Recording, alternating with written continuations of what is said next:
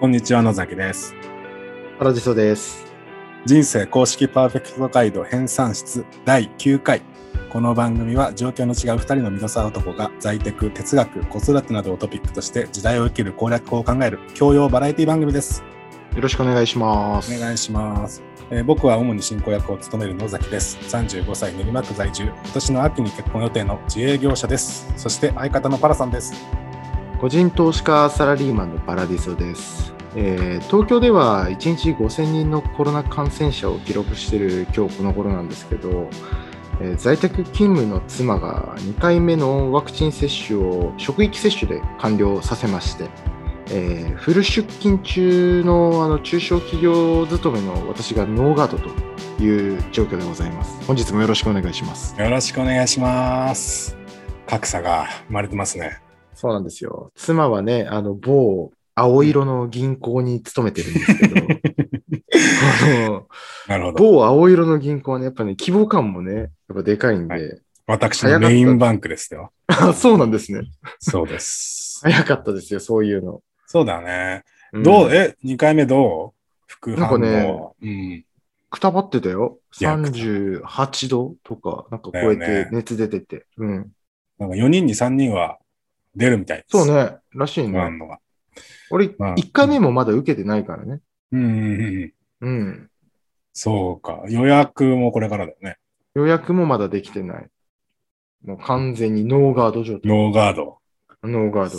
矢吹城ですね。すそごういなんな。だけど、毎日、東海道線に乗って、東京の赤坂まで行ってますから。危ないお店も行って。行。行ってないいよ。行ってないよ。そう言ってない。行ってないわ。そう言ってない。夜の行っ街ては。ないわ。行ってなないよる。ほど。まあそうですね。この番組は、あの、木曜の夜に撮ってますんでね。そうそう。意外ともう税金用のね、てか夜中にはアップしてるんで、割とね、うん。近い、まあ生に近い部分で。うん生で言うよ。半生ですよ。半半生。生、半生ね。半生、半生。 そうそうそうそう。まあなんでね、そうそう。うん今日5000人超えたとか、時事ネタもね、掘り込んでいくとね、そうそう。半生感が出ていいですね。いいね。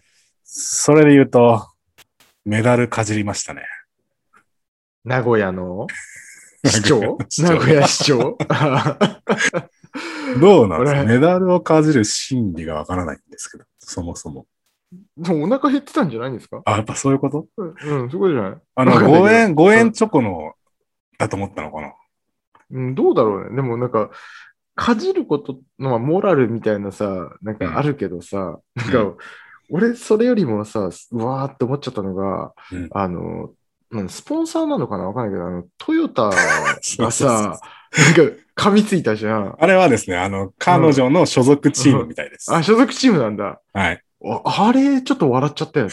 だったよね、確かうんに。笑った、笑った。トヨタ出てきた。でも、でもさよく考えたら確かにあれだよね。あの、名古屋って愛知県でしょ。トヨタ、お膝元だからね。なるほどね。ね。あ、かなりダメージでかいね。だそう、だか、ら、うんうんあれ、あれだからね、あの、俺も、なんだろうな、職場のさ、あの、まあ、当時部下だった、あの、人のさ、結婚式に、名古屋だったんだけど、行ったことがあって、うん。うん。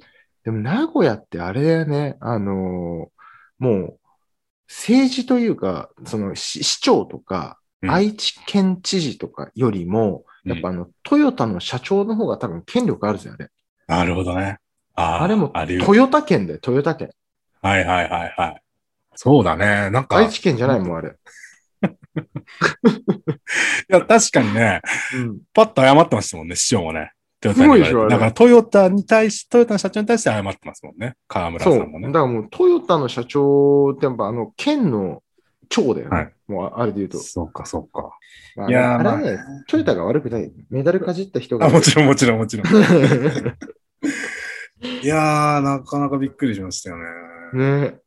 じんまあまあ、ちょっとね、見守っていこうかなうんとそうだね。思います。地下5階から見守っていき近ましょうく会からね、うん。見守っていきましょう。よろしくお願いします。。よろしくお願いしますす。はい、じゃあコーナーいきますか。はいはい。はい、えー、老後2000万円問題を解決するコーナー最終回。えーこのコーナーは高給取りでも何でもない多くの普通のサラリーマンが老後2000万円問題を解決する術を一緒にまん学んでいくコーナーです。えーパラさん持ち込み企画の第5回。パラさん、今回もお願いします。最終回ですね。ついに最、終回。この企で画最終回ですね。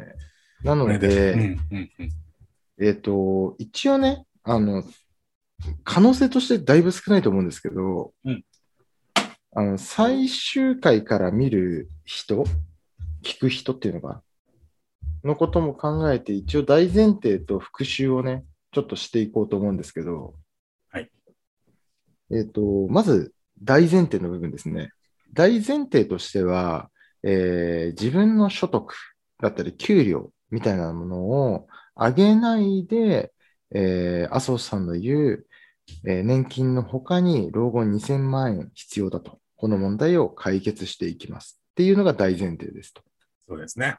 はい。で、えーっと、復習ですね、ここからは。えーは1個目が、えーまず生活コストを圧縮をしてね、まあ、節約っていう言い方が、端的な言い方かもしれないけれども、して、はいえーはい大体月々3万3000円。で理想としては5万6000円。こう捻出をしましょうと。はい。はい。で、第2回目かな。第2回目の話としては、えーそこまでできたらもうほぼ80%完成をしているので、はいここから先は楽勝ですと。はいえー次に、えーと、証券口座を開けましょうと。うんうんうんうん、で基本的にはまあネット証券、ねインターネット証券の、えー会社だったらどこでもいいですよとか、例えば、えーマネックス証券とか SBI 証券とか楽天証券あたりだったら何でもいいですよと。はい。はい、でここで証券口座を開けたら、えー次が iDeCo と積立 NISA、まあ、NISA 口座ですね。これを、えー同時に開設をしますと。はい。はい。で、えーじゃあこの iDeCo とか積立 NISA で積み立てる商品、買い付ける商品っていうのは、えー何なのかっていう話で、えーこのシンプルに、えー世界丸ごと買っていくようなインデックスファンドを買うと。全世界なんちゃらかんちゃらですね。そうですね。EMAXIS SLIM 全世界。いいマックス。終えました。まあ、もしくは EMAX SLIM、えー全世界株式、かっこ、除く日本みたいな。もう覗いちゃう。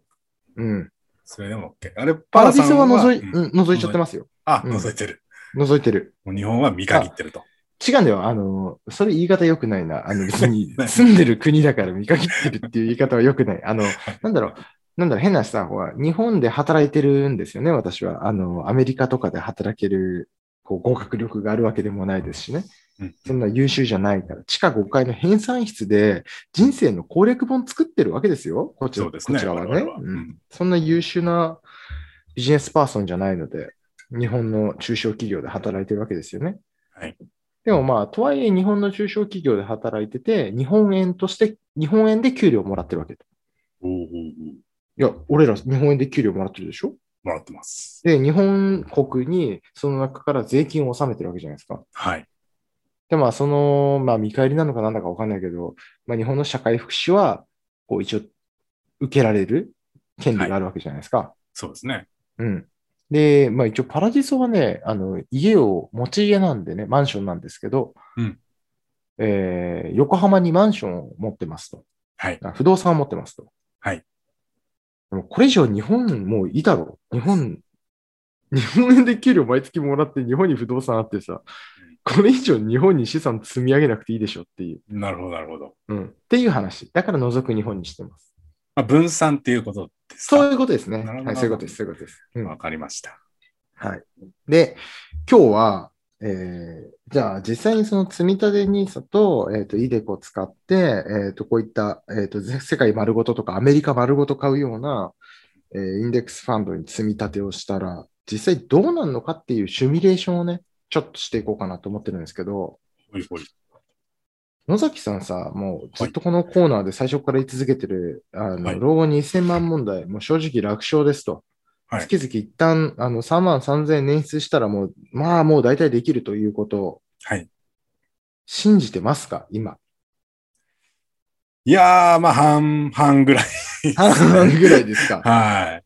実際ややってないんまだやれてないんでね。まあね、まあ、俺らもね、あの我々もまだあの老後に来てないから、そうそうその時にそうそうそう何が起こるか分かんないから、まあ、そうだね確実に100%大丈夫って話じゃないんで、そんなことは何もないんだけど、確証はできないんだけど、はいはい。えっ、と、まあね、ある程度こう、シミュレートしてみると、なんとなくこう、見えるものもあるかなと思ってるんで、はいえっ、と、一旦さ、じゃあモデルは我々ですよ。35歳のき、はいまあ、既婚者。まあ、で、はい俺、あの、パラディソ子供いて、野崎さんまだ子供いないけど、はいまあ、一応こう、モデル設定としては35歳既婚者で、えっ、はいと、子供がいるっていうこの設定で考えていこうと思うんだけど、はい。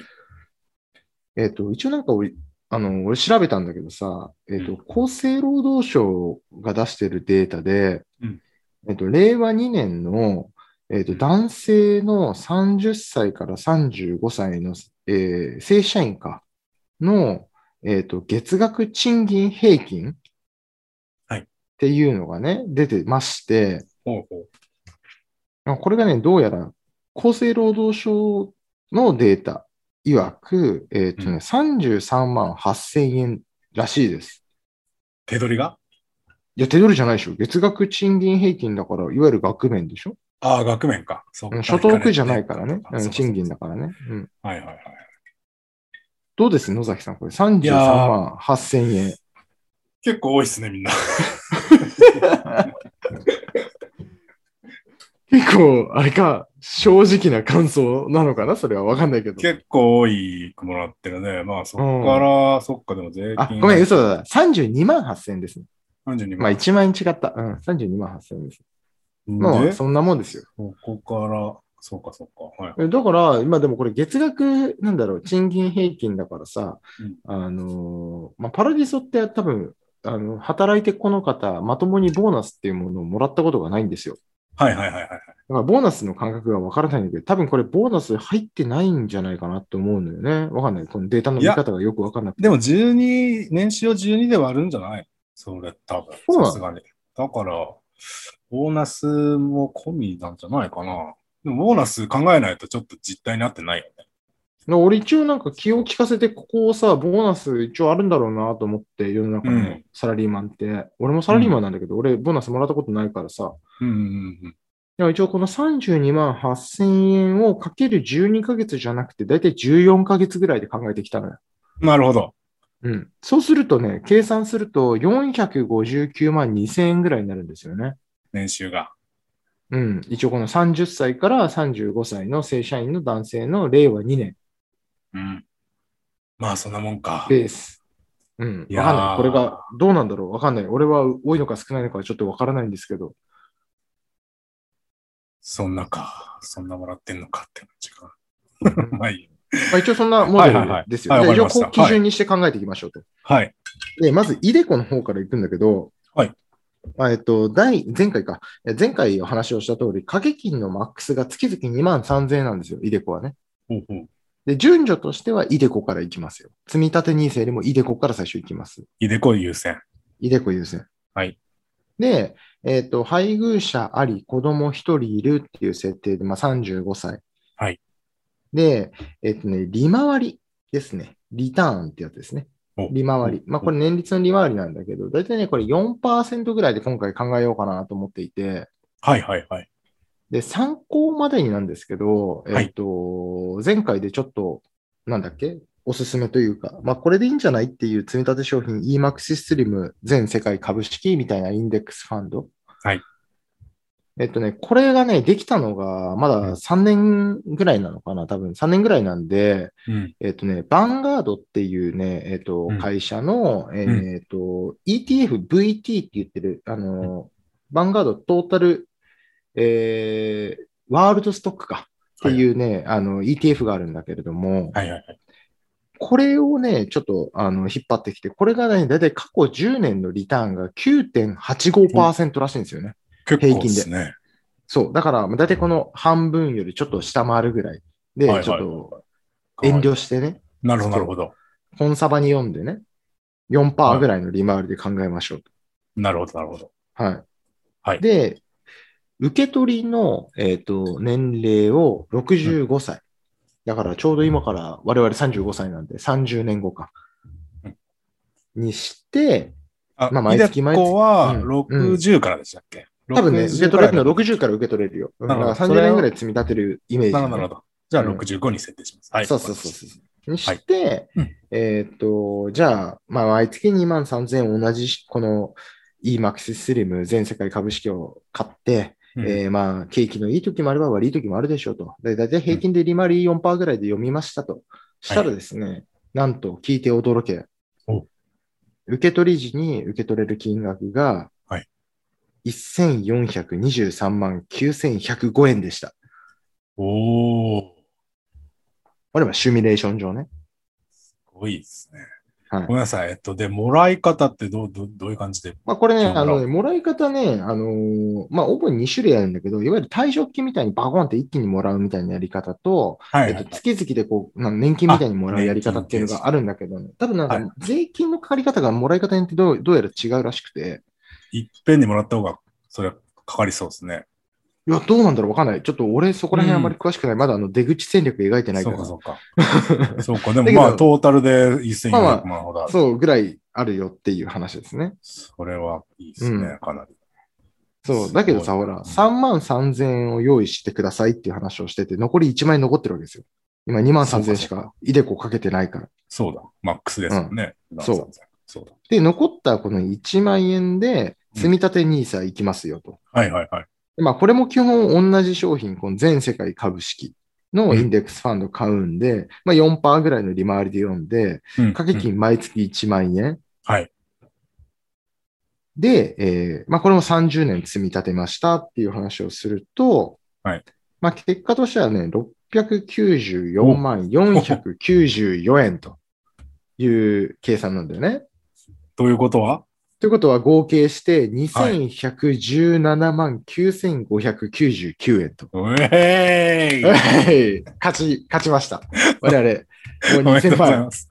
手クに入りリまアしじゃた。ないですか、これ。クリアですよ。攻略ですよ。これマジか 攻略しました。だからこの理論上ね、まあ理論上ではあるんですけ理ど論上ね。ね。なるほど理ね。論上。でもまあ手でも100%、うん手堅いわけでしょ割と。まあどうだろう。まあ手堅いとか手堅くないっていう言い方あんまり好きじゃないんですけなど、るほどなるほ一応ど。理論上は。理う論ん上。理論上は。でも本来9%のところを4%に下げて計算してるでし ょじゃあね、そのだから本来っていう言い方っておかしい。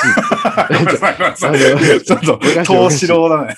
じゃあいやこれはあの9.85%っていうのは、えっと VT って言われるね、あの VT、まあ、わかんない人はちょっと調べてもらえればいいけど、VT の過去10年間の平均リターンが9.85%なんです。はいはいはいはいはい。過去10年間のでも平だから均のリターンですね。なるほど。でもまあ過去10年間の平均が、この先未来それが続くっていう保証はどこにもないんですよね。うんなるほど。うん、だから、それはわからない。それはわからない。でも、ジョーは、その、えっ、と、うん10年前から今まで10年間かけてきた人は、基本9%の利率を、 9.85、うん、基85本のリタ9.85ーンをの得ているっていリうターンをことですね得ていると。ああ、なるほど。ど、なるほど。わかりました、わかりました。うんままあ、あくまで参考ですね。参参考考値値とですしねて。うんまあ、いろいろあるかもしれないですもんね。そうそうそうそう。だからまあうん半分以下ぐらいで、4%ぐらいで読んでも、3万3000円あったら、2117万9599円作れましたという話です。なるほど。これは基本動かざるごと、山のごとしてるんですか。そう、もうこのまんま、もう一回設定したらもう、あとは無視、無視です。もあそうう、証券口座とか見なくていい。ただ、まあ、入金だけはちゃんと、あの、入金だけ引はき落とされないとかね、あの、カードと一緒ですよ。クレジットカードのさ、請求みたいに引き落とされないとか、ちょっと困っちゃうから、はいはいはいその、お金だけはちゃんと入れといて、あその引うきなんだ落とし口座で。うん。へえ。パラさんももうそこはがっしりとも固う定そしうてでやすってねる。わけね。あそうなんだパラディソはもう、何年目だ ?7 年、8年やってんじゃないですかね。フライング気味でやってますね。うんだからイデコも、えっ、と、積立 NISA も枠マックスですね。でもっと踏み込んでいってしまうと、妻も、あの、イデコ、まあ、同じ証券口座でイデコをやってもらって、うん娘たち2人も積み立て、ジュニア NISA か、ジュニア NISA の口座を作って、うんもう、家族4人全員証券口座持ってますよ。でもう、積み立て系はフルマックスですね。そのジュニアにさの子供のはう子ん。供に将来的に渡すっていう考え方なんですか、あ、そうそうそうそう。その、もうまさしくその通り。すごいね。うん。いやー、在宅パパやな。これ在宅でもなんでもないよね。あの、要は、あの、国がわざわざ税金をね、ああの、これ、イデコも、兄さんも、基本的に税制優遇の制度なんで、あの、ね、税金を納めなくていいよって言ってもらってる、すごく有利な制度なんで、使わせてもらってるだけですね。なるほど。フル活用しましょうということですフね、ル活用しましょうってことです。わかりました。ありがとうございます。はいいえいえ僕もね、ちょっとこの計5回のうん。コーナーを経て、まあ、実践していきますよ。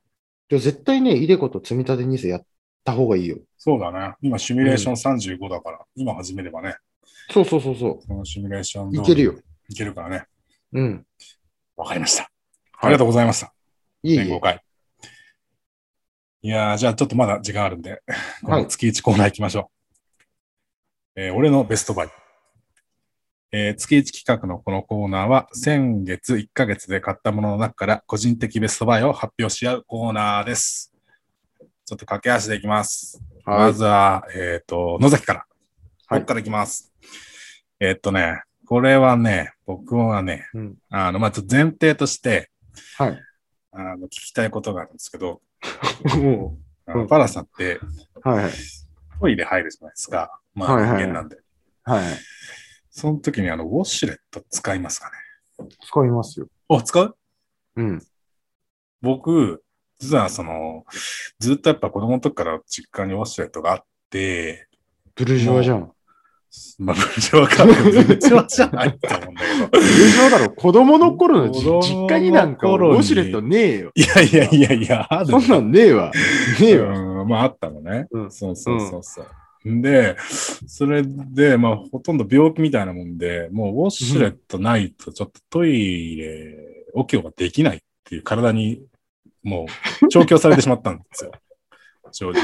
なるほどな。はい。これはもう、とうとうの病なんですけど、とうとうの病生み出した。はいいやもう床オナじゃないといけないみたいな、そういう病気みたいな感じになっちゃったってことでしょ。ょ。いやいやいやそう、床はとか知らんけど、まあいいけど。んそうなんですよ。んで、うん僕このキャンプとかつ、まあね、アウトドアとかあー、すげえ興味があるんだけど、うんうん結局ね、あの絶対山の中のトイレとか、ない自然よ。の中のトイレうはん確実ないにないないわけじゃないですか。ないね。うん。まあその一点でね、ちょっと実はその敬遠してしまってる部分がうあわるー、んでもったいねえ。人生もったいねえわす。。そう、僕もそう思いまして、ちょとうとうにクレーム入れた方がいいよ、それ。まあ、とうとうクレーム入れる前に、あ入れようとしたんですけど、うんうなんん。か調べたところ、とうとうさん、ほうそんな人たちのために、ほう。携帯用ウォシュレットっていうのを作っておりまして。そんな。やばすぎるだろ。はいそれ。なんで、うん今日、こうんん今回のベストバイは、マジで。とうとうの携帯ウォシュレット。とうとうから出してんの本当に TOTO からはい。あ本当だ。はい。これ、とうとうって書いてあるんですけど、今、ちょっと水が入ってる状態なんで、あんまり、とうとう。はい。この、や細ば長い、なんかこうね、細長い板みたいなのに、うん。ノズルですね。このノズルがプそッとうで出てすくねる。。 なんかそれちょっと、やらしい機械みたいな感じだね。い やまあそれ、ね要によってはね。 まあまあ、うん要は、この、そのノズルの先端があってね。そうそうそうそう。でこれすごっそれすごっうん。はい。これは、要はここのタンク、このタンクの部分に、うんえっと、水が入ってるわけですね。ほうほうほうほう100、100ミリリットルぐらいかな。はいえそれ何ボタン、電動電動です、もちろん。はい、え、すごっすごっ電池、電池が。入ってます。はい。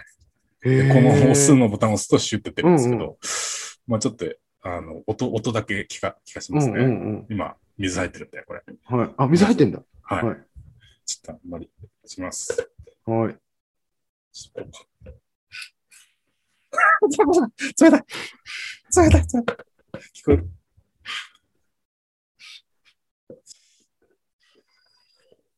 野崎さん。野崎さん野崎さん。はあ、気持ちよちょっとかっあのた。はいはいはいはいはい。おふざけが過ぎるんじゃないついてないよ。いや、この、このぐらいね、割と威力があるんですよ。あのね、ね、ん残念ながら多分音だとあんまり表現できないと思うんだけど、はいはいはいはい。いやなんかコーナーでね。すごい、あの、伝わってはきますよ。あれでしょうん。一応ね、強弱ってなってね。これ、ぜひえーアウトドアのお供に 1万円、も1万俺、円ぐら俺い。大丈夫、俺大丈夫だけどね。俺別になくても大丈夫な派なんで。あ、マジうん。それは幸せもんだな。もうい僕はやもいうや、違うよ。実家に生まれた時からウォシュレットがあるやつとは違うんだよ、俺は。僕はもう、とうとうの犬として生きていき ます。はい。ありがとうござい買まっちすゃ。ったんだね。はいすごいわ。 1いい万、ねさすがです1万円ちょっとです。はい。さすがだよねろしやっぱ野崎さん、あれだよね。あの、毎回ベストバインの時に持ってきてくれるものをさ、1回目のなんで小麦の麺とかくお願いしますあ、さ、はいはいはい。冷え醤油とかさ、はいはいはい。よく前回なんだ前回なんだっけ前回何持ってきたねの、うんなんだっけちょっとウォシュレットで遊ばないでくだ さい。前回。前回何持ってきたんだ前回なんだっえけーあ、あの、ビデオとあの変換するやつ、あ、そうだ。変化するやつとかね。はいはいはい。うんうんうんあの、で、今回ウォシュレットじゃん。そうそうそあのうねそう。やっぱ野崎さんね、やっぱ生活するのにコストがかかりすぎるよ。 やっいぱやいや、これい QOL ろいをろ上贅げてま沢すだよ。贅沢すぎ QOL る。を上げる大事なものです。はい。でそれと引き換えさ、あの、はいパラディソーが過去はい2回持ってきたの全部株だったでしょ。なんかね、いや、ねこれを買うかと思わせといて株。株を買いましたみたな。いなね。そうそそうそうだから今日もう株はやめようと思って。やめようと。あ、ついに株やめます。うん。株、物そんなに毎月買ってらんないし。物に行きますか。よろしくお願いします。はい。で聞いてください。もう株やめました。株やめましたっていうか、あの、新しい株をあのこの場で発表はしませんお。で、何買ったかっていうかね、まあ買ったっていう、これ表現が正しいのかどうかわかんないんですけど、はいあのーまあ、この前のコーナーのさ、2000万作るコーナーでさ、散々、あの、保険を解約しろみたいな話言っといてあれなんですけど、言ってたね。うん、あの生命保険に入りました。えどうしたんちょっと。あのね、ちょっと聞いてくださいよ。はい、どうぞ。明治安田生命のあの自分の積み立てっていう生命保険があるんですけど、あのはいはい知ってますこれに入りましたよっていう。まあ、だなかるほら、どね。実質こ。れを買いましたって話ですよね。はいはいはいはい。いやーでね、これ、あの、野崎さんね、保険のお仕事やってるんで知ってると思うんだけど、はいはいもうあれですよ、これはまあ知らない人もいるんで、ちょっと簡単に説明すると、これもう正直言うと、チート級の商品設計していて、はいまあ、生命保険なのにあの、いつ解約をしても、えっとう支払いをしたね、かけた保険料、もう100%で戻ってきます、受け取れますと。で、まあ、満期が10年なのかな。で、払い込み期間が5年間。で、満期まで10年間預けると100%じゃなくて103%くらいで受け取れますというもんですね。はいはい。で、健康、あ、ごめん、えっと、そう、あの生命保険なのに健康状態とか加味しませんみたいな意味不明なんですよ、もはや。で、まあ、す一応生命保険なんでね、あの所得控除、まあ、サラリーマンなんで、年末調整とかの所得控除をかけ使えますよと。そうですね。私からしたらもう意味不明ですよ、この商 品。何何を言ってんだろうみたいな。はいはいはい。なんで、一口、あの月5000円なんで、年間6万円ですよね。はい。で、5年間払い込み期間なんで30万円。はいだ。年間6万円の、えっとはい所得控除、まあ、これ所得税率とかによると思うんですけど、うんまあ、大体ね、パラディソの場合だと、まあ、間違いなく1万2000円とか以上は戻ってくる計算なんですよ。はいはいはい。あの所得税還付でね。だね。はいはい。うんでね、まとめるとですよ、うんえー途中解約しても100%元本保証で、かつ所得控除を使いますと。はいはいはいでまあ、この控除リターンと考えたら、年間リターンでも約6 16%だよね、うんうんうん6万円の1万2000ぐらい戻せるからね、まあはい16%とか17%ぐらいかな。はいしかもこれ、ノーリスクですよ。まあそうですよね。うん100%持ってくるんですね。そうだよ。えっと、あれ、満期まで行くと何パーなんだっけ満期まで10年預けると103%なんですけど、10年3%預けないんでね、ああ、そうかそうかそうか。 5年払ったらその場で解約ですよ。ああ、はいはいはい。うん。でもそ、だからそうなってくると、うん。え、それは何貯金の代わりみたいな感じの感覚なんですかあの、どちらにせよさ、あの、うんまあ、子供たちのジュニア兄さんの講座開けましたって話をしてる、たじゃない。はいはいはで、まあ、子供たちの学費用にね、まあ、いわゆるあの、あんまりこう、損しちゃいけないというか、元本を割っちゃいけないような、あの、うん学費用の、まあ、いわゆる現金は持ってるんですよね、そい。れぞれ。うんうんうんで、大体まあ半分ぐらい、えー半々ずつぐらい、まあ、子供たちの証券、ジュニア兄さんの方の証券口座にうん200万ずつぐらい放り込んだんですよ。はい。だから、一人、子供一人当たり400万ぐらいのキャッシュがあるわけですよね。はでいはいはい200万ぐらいは一応キャッシュで置いとこうと思っていて。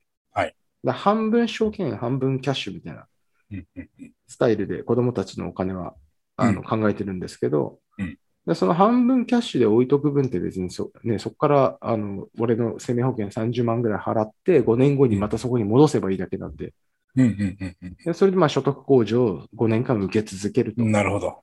で、受けた所得控除戻ってきたお金は全部私の証券口座にまた、ね、行あっあて株にしても働いてもらう循と。環、循環循環がです生よまれるわけですうねん、。そこでそういう循環をしそうようと。か、そうか。